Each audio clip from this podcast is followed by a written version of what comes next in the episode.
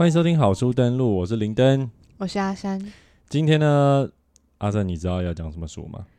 好像什么怪物什么的吧？哎，没错，我们今天要来讲一本跟之前主题都不太一样的书。这本书叫做《追逐怪物的人》。追逐怪物的人，追逐怪物的人，我相信，如果我们的听众啊，有跟阿善一样是喜欢看一些 在讲社会案件的 YouTube 的影片，或是 YouTuber 的话，那可能会听过这本书。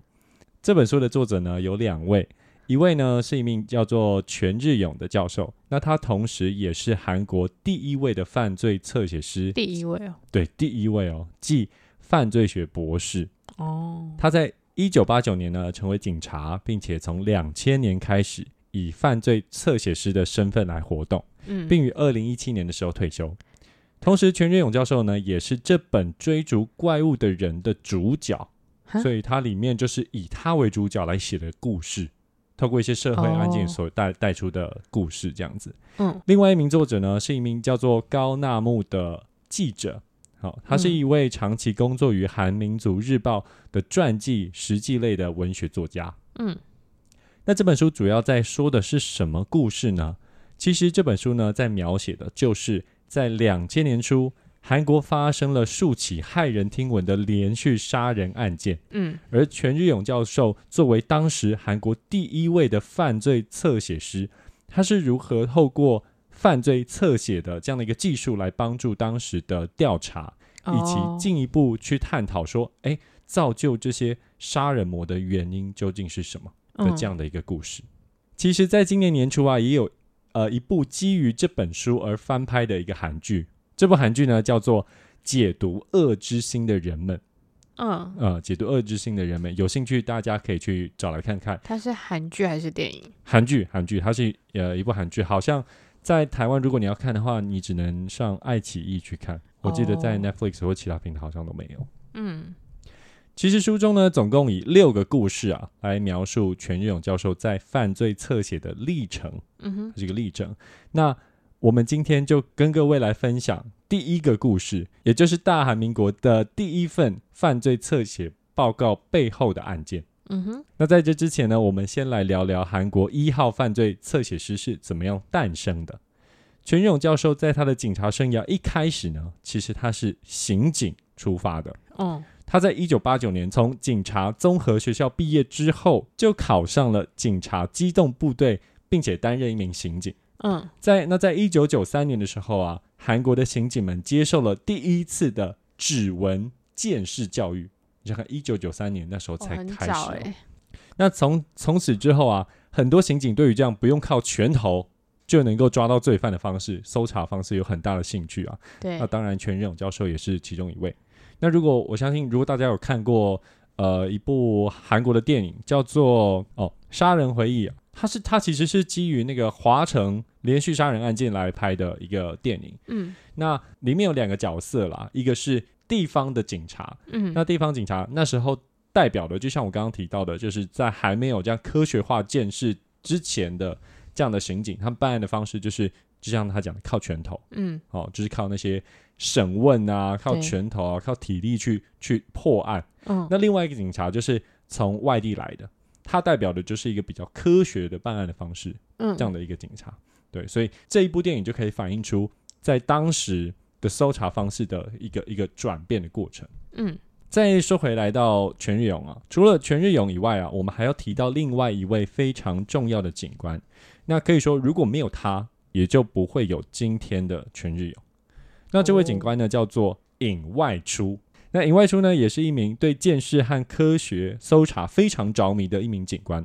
他在一九九零年被派任到首尔地方警察鉴识科，然后在一九九七年当上了鉴识科的科长。嗯那之后，他就开始致力于在韩国警警察搜查体系中推动科学搜查这样的概念。那种国科会吗？诶，国科，我我也不晓得是不是一样的东西。好，然后他在一九九九年的时候啊，他注意到了某位东部警局的热血指纹鉴识要员。哦，听说他仅凭一张便条纸上面踩到的指纹，就抓到了一位强奸犯。那这位鉴识要员就是，当然就是全日勇教授了。对，嗯而在那年的冬天呢、林外出呢就致电邀请全日勇加入犯罪侧写师的行列。嗯，好，时间到了二零零一年的五月，大韩民国的第一份犯罪侧写报告就诞生了。所以算是他们两个人一起致力写出来的吗？嗯，没有，主要还是全当时全日勇写出来的。可是刚刚不是说是那个尹外出邀约他加入对，犯罪侧写的行列吗？对，就是他邀请他来担任，就是有点像是邀请他受训完之后担任这个犯罪侧侧写师这样的这样的工作。哦，对对对对对。嗯好，所以时间到了二零零一年的五月，大韩民国的第一份犯罪侧写报告就产生了。嗯这次的事件呢，是发生在首尔城东区。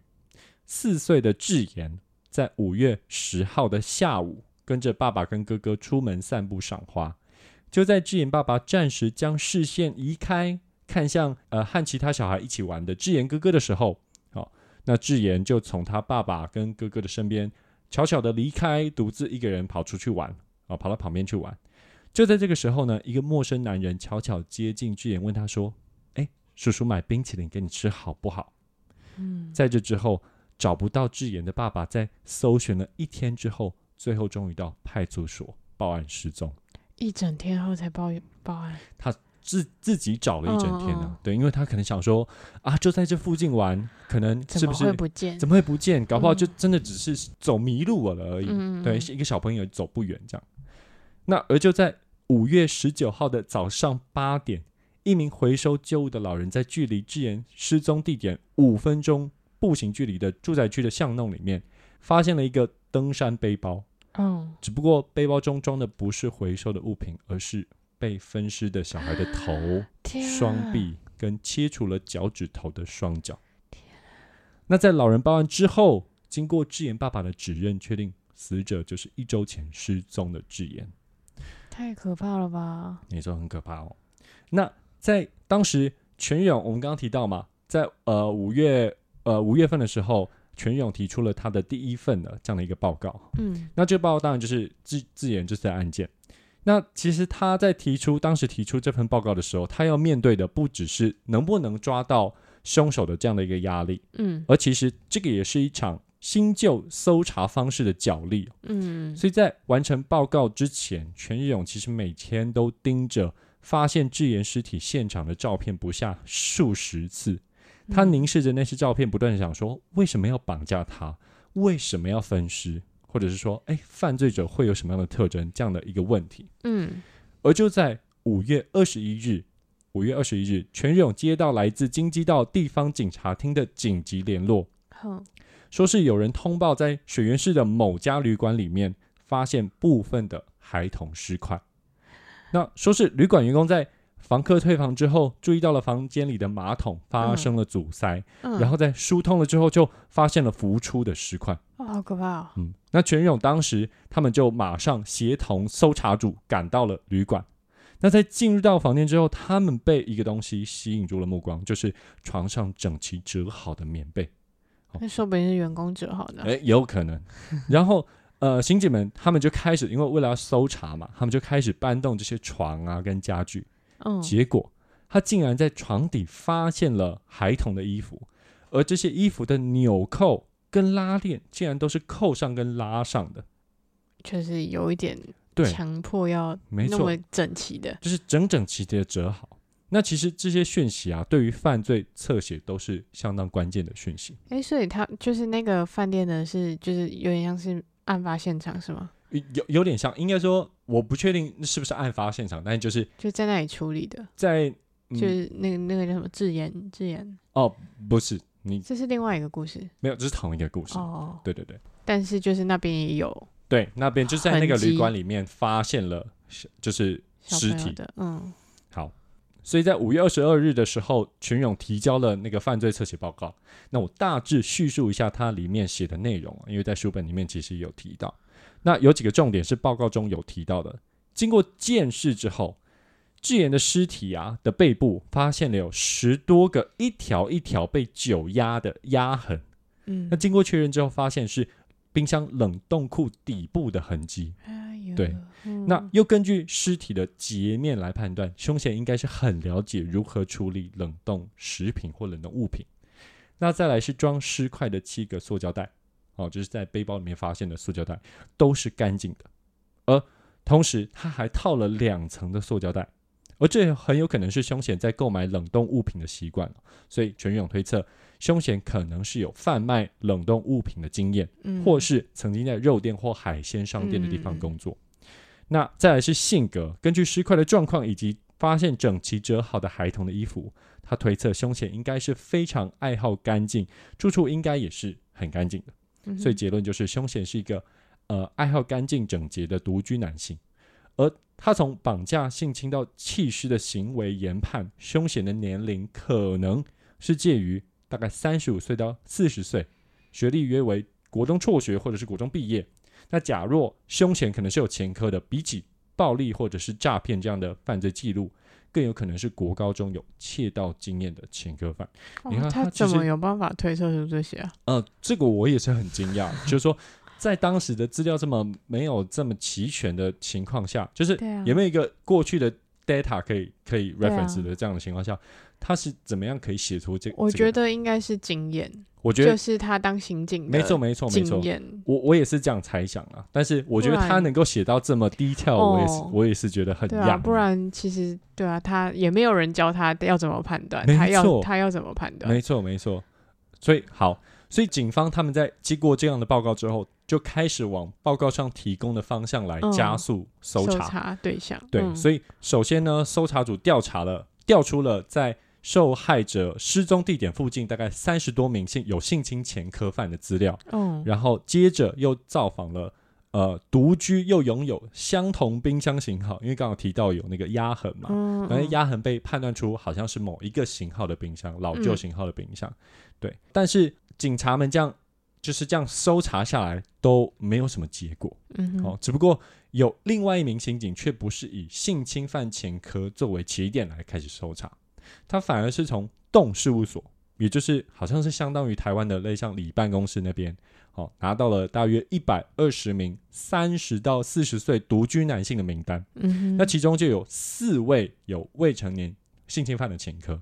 那好像是因为户籍登记的时候时间差的关系，所以这四名前科犯并没有在刚刚我们有提到嘛，他们是有调出那个名单来搜查，好像没有在那个名单里面。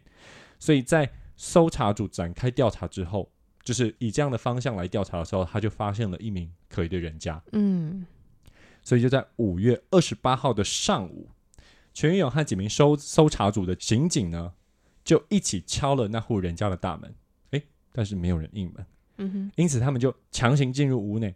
屋子里的确没有人，但是全勇说他回想起来啊，当时的情境，他说我一进屋子我就有感觉，就是那种啊，原来孩子就是在这里被杀死的那种感觉。嗯 对好可怕，他然后他打开冰箱来看，里面就有一个放有女童发夹的一个钓鱼用的背包。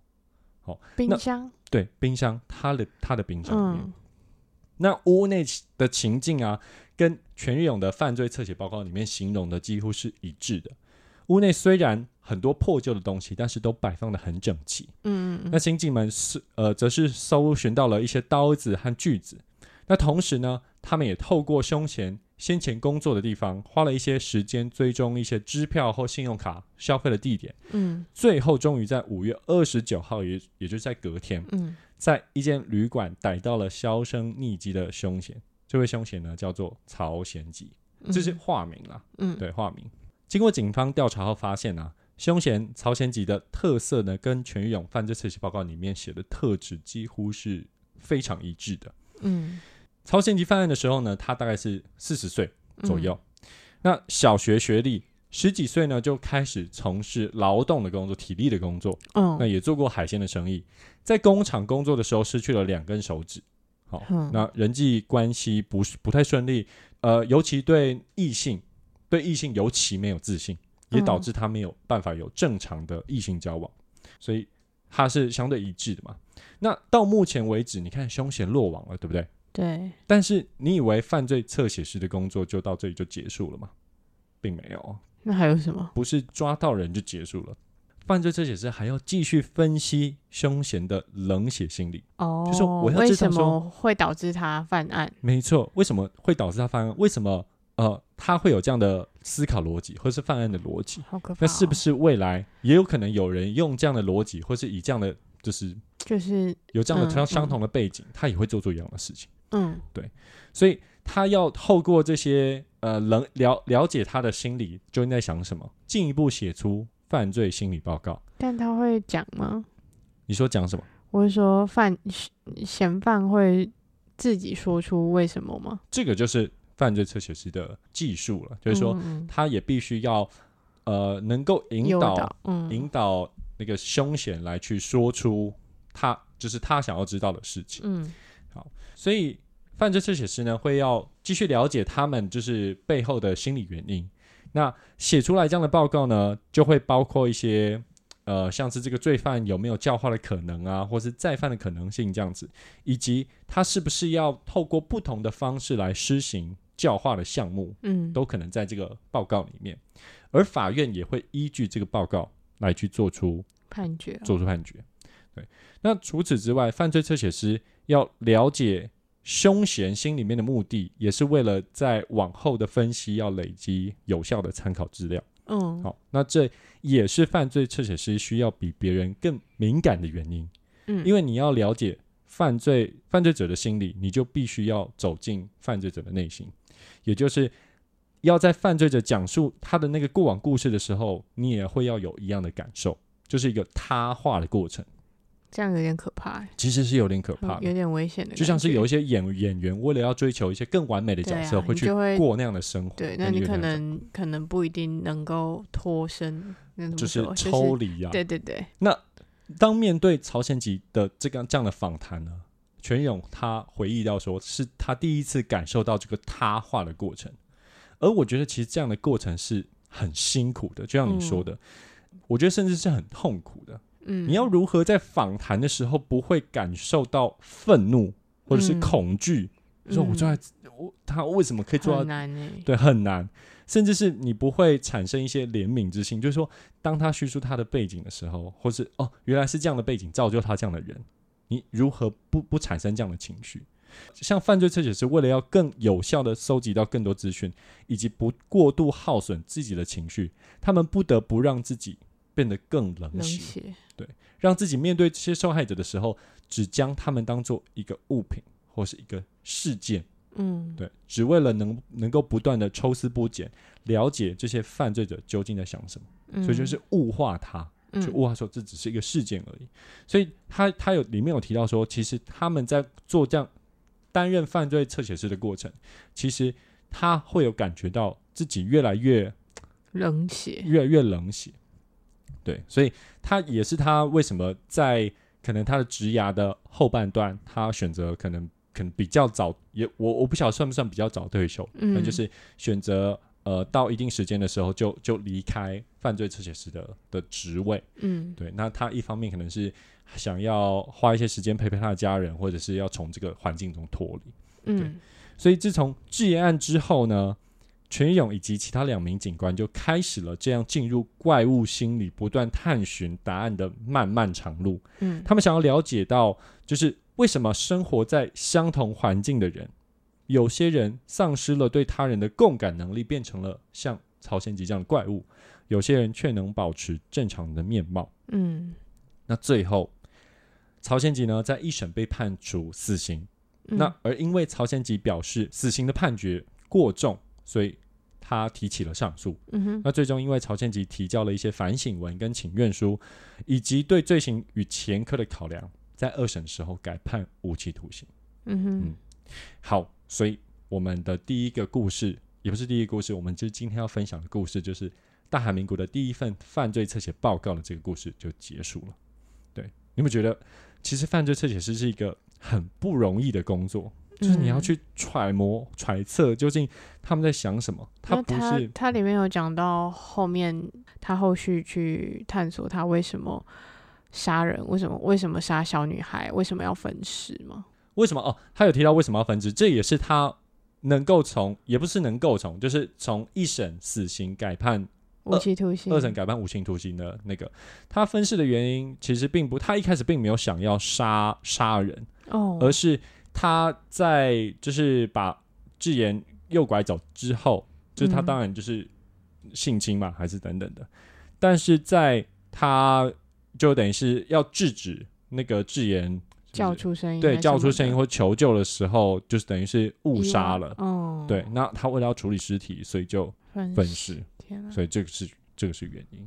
所以啊、我觉得对，的确他没有提到说究竟是什么样的 pattern 会造就这样的人，因为嗯每一个怪物的故事都不一样。嗯对，那在里面提到了，就是呃，我真的觉得犯罪侧写师是一个非常非常不容易的工作。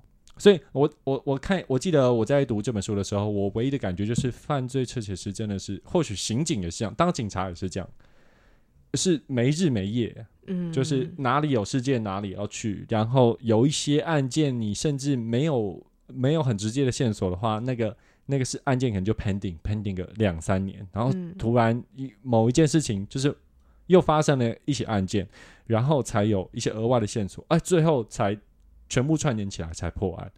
但是在这个过程中，是我的话，我就觉得说，哇，是不是我办事不力，没有办法破案，然后造成这么多就是破碎的家庭，然后一直没有办法得到一个那个安慰，或者是让可能让大众还继续破暴露在这样的风险底下。嗯等等那个心理压力，你不仅仅是要继续探究这些犯罪者的心理，你还要去承受这些抓不到人啊，或是跟这些这一些罪犯有点像是玩心理战的那种感觉。嗯对所以我觉得真的是很很不容易，很很可怕。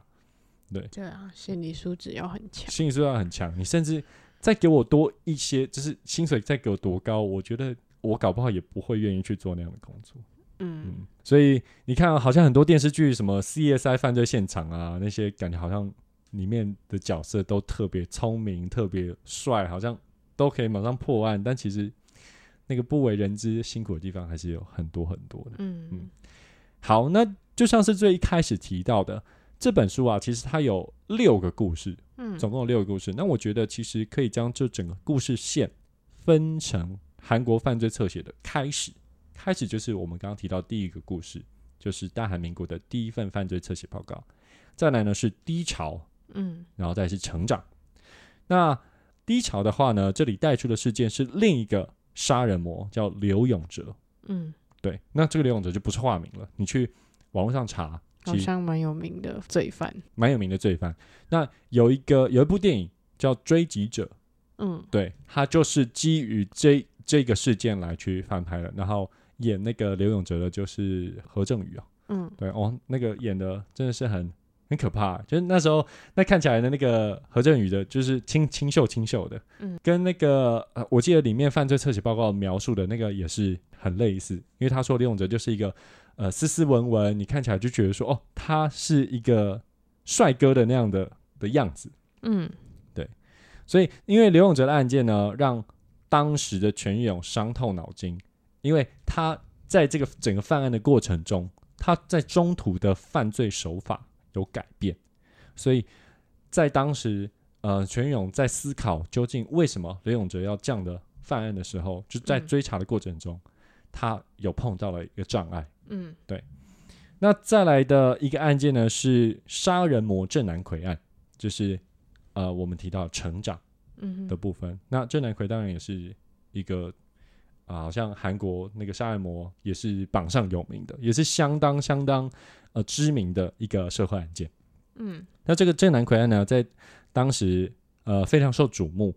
那也是因为在犯罪侧写的协助之下，才发现原来他们看到郑南奎郑南奎所犯下的案件，其实只是冰山一角。嗯如果没有犯罪侧写的帮助，将他的这些犯行牵连到之前很久不也没有很久之前，就几年前所犯下的那一系列的杀人案件，他可能可能只会被判一些什么强盗罪啊等等，关个几年呢、就放出来了。嗯对所以我才会说这个是犯罪侧写的成长，我将它分为这几类这样子。嗯好，那以上呢就是追逐怪物的人中，我想分享给各位的内容。